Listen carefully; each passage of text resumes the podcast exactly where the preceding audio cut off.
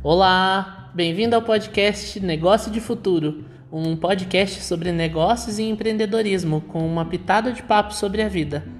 Meu nome é Paulo Lopes, diretor da Seu Vestibular Educação, e hoje eu vou contar um pouco da minha história e falar sobre uma das sacadas mais importantes que eu tive na minha vida. Bora?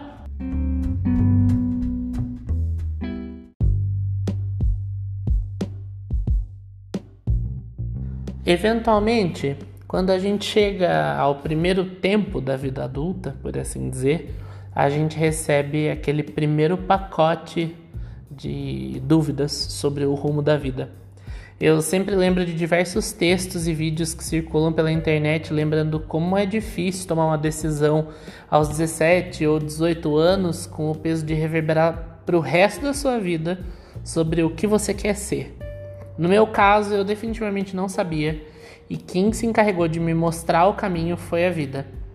Eu fiz inglês a vida toda, os meus pais me incentivavam muito com isso, com cursos e mais cursos, aulas particulares, especializações, exames de proficiência e todo possível para eu dominar o idioma mesmo. Eu inicialmente detestava, principalmente enquanto muito novinho, mas o engraçado e até irônico é que se tornaria uma das grandes paixões da minha vida e durante muito tempo o meu ganha-pão e, mais importante, o caminho para chegar onde eu cheguei hoje. O meu primeiro contato com educação foi esse. É, eu tinha uma turma de inglês, eu comecei a dar aula uh, com crianças de 9 anos, ela tinha 5 alunos, no centro de idiomas em que eu estudei a vida inteira. Eu tinha uns 15 para 16 anos e foi uma experiência super válida de entrada no mercado de trabalho. A escola era pequena, mas a qualidade estava no topo das prioridades deles e eles me ensinaram muito sobre o valor da educação e sobre o que era ensinar mesmo. Ali eu comecei a ver o tamanho do potencial transformador que a educação tem na vida das pessoas. Depois dali, eu passei por outros vários centros de idiomas e escolas profissionalizantes, principalmente como professor, mas eu também tive oportunidades super interessantes em desenvolvimento de conteúdo didático, criação e aplicação de treinamentos para professores, uh, fiz tradução simultânea, fiz tradução de documentos, de documentos técnicos. Eu tive a oportunidade de escrever é, literatura sobre educação, o que foi muito legal.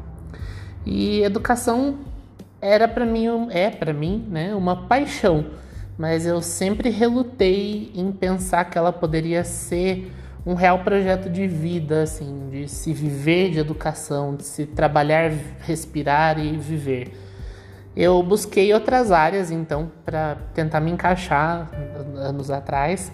Uh, nos anos finais da adolescência, eu fiz um curso técnico em edificações, uh, que eu é, encasquetei que queria fazer arquitetura e tudo foi para descobrir que na realidade não era minha área. Aí desisti, fiz faculdade de direito, trabalhei com contratos, com recursos humanos, mas além do trauma do mundo corporativo que foi muito forte, eu descobri que essa não era minha área, por mais que eu goste muito.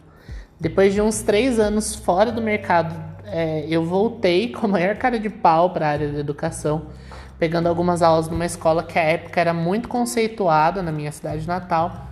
E ali eu tive os primeiros cliques sobre empreender na área da educação e como era possível, como era viável e como era altamente rentável.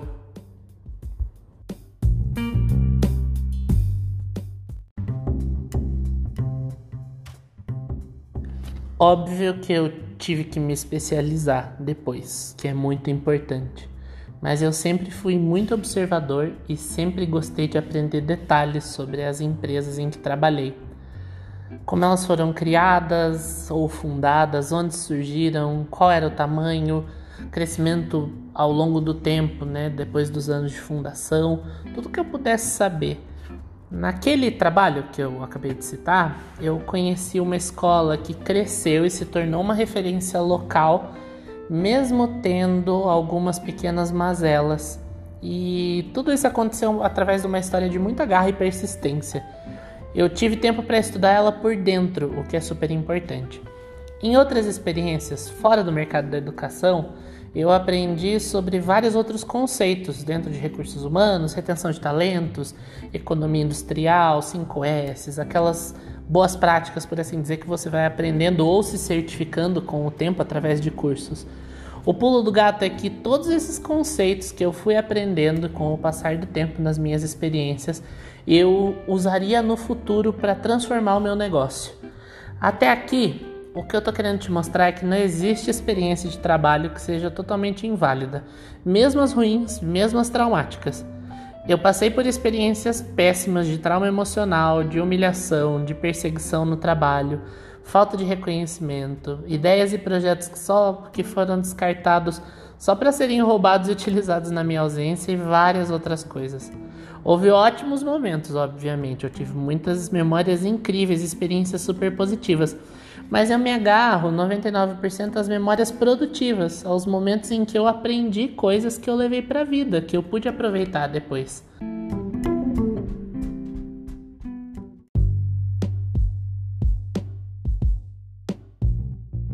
Novamente, eu não estou dizendo para você que você precisa passar por uma sequência de experiências traumáticas para se desenvolver, aprender a empreender, desenvolver um negócio de sucesso uh, ou para ser um profissional melhor.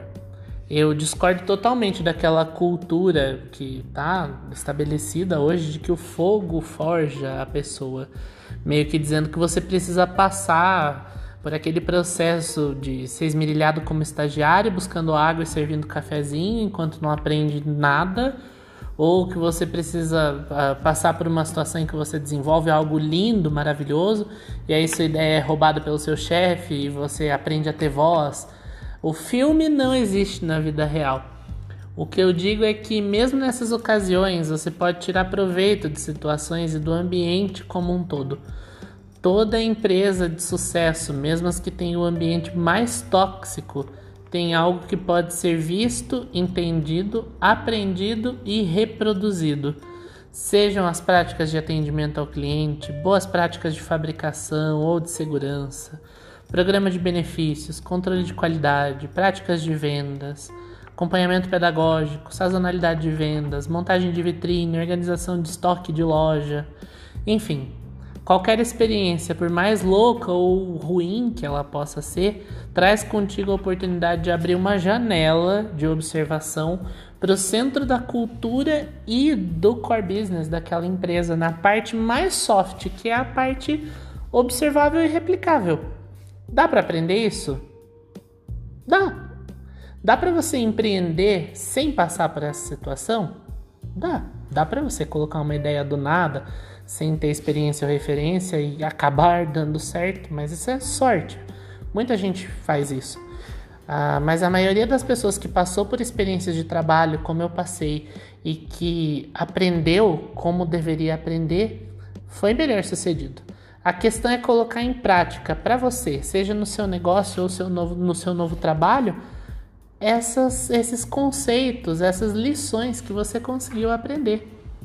E eu não estou falando só de conhecimento técnico, de aprender sobre o negócio em si, mas do conhecimento humano, de coisas que não estão escritas, das regras que ficam ali funcionando tacitamente, como uma regra oculta, quase que espiritual, que mantém as coisas funcionando, um processo em andamento, uma venda acontecendo, mesmo quando elas não estão estabelecidas no papel.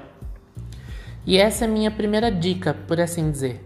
Em resumo, repense suas experiências de trabalho, mesmo as ruins e tente captar o que elas trouxeram de positivo.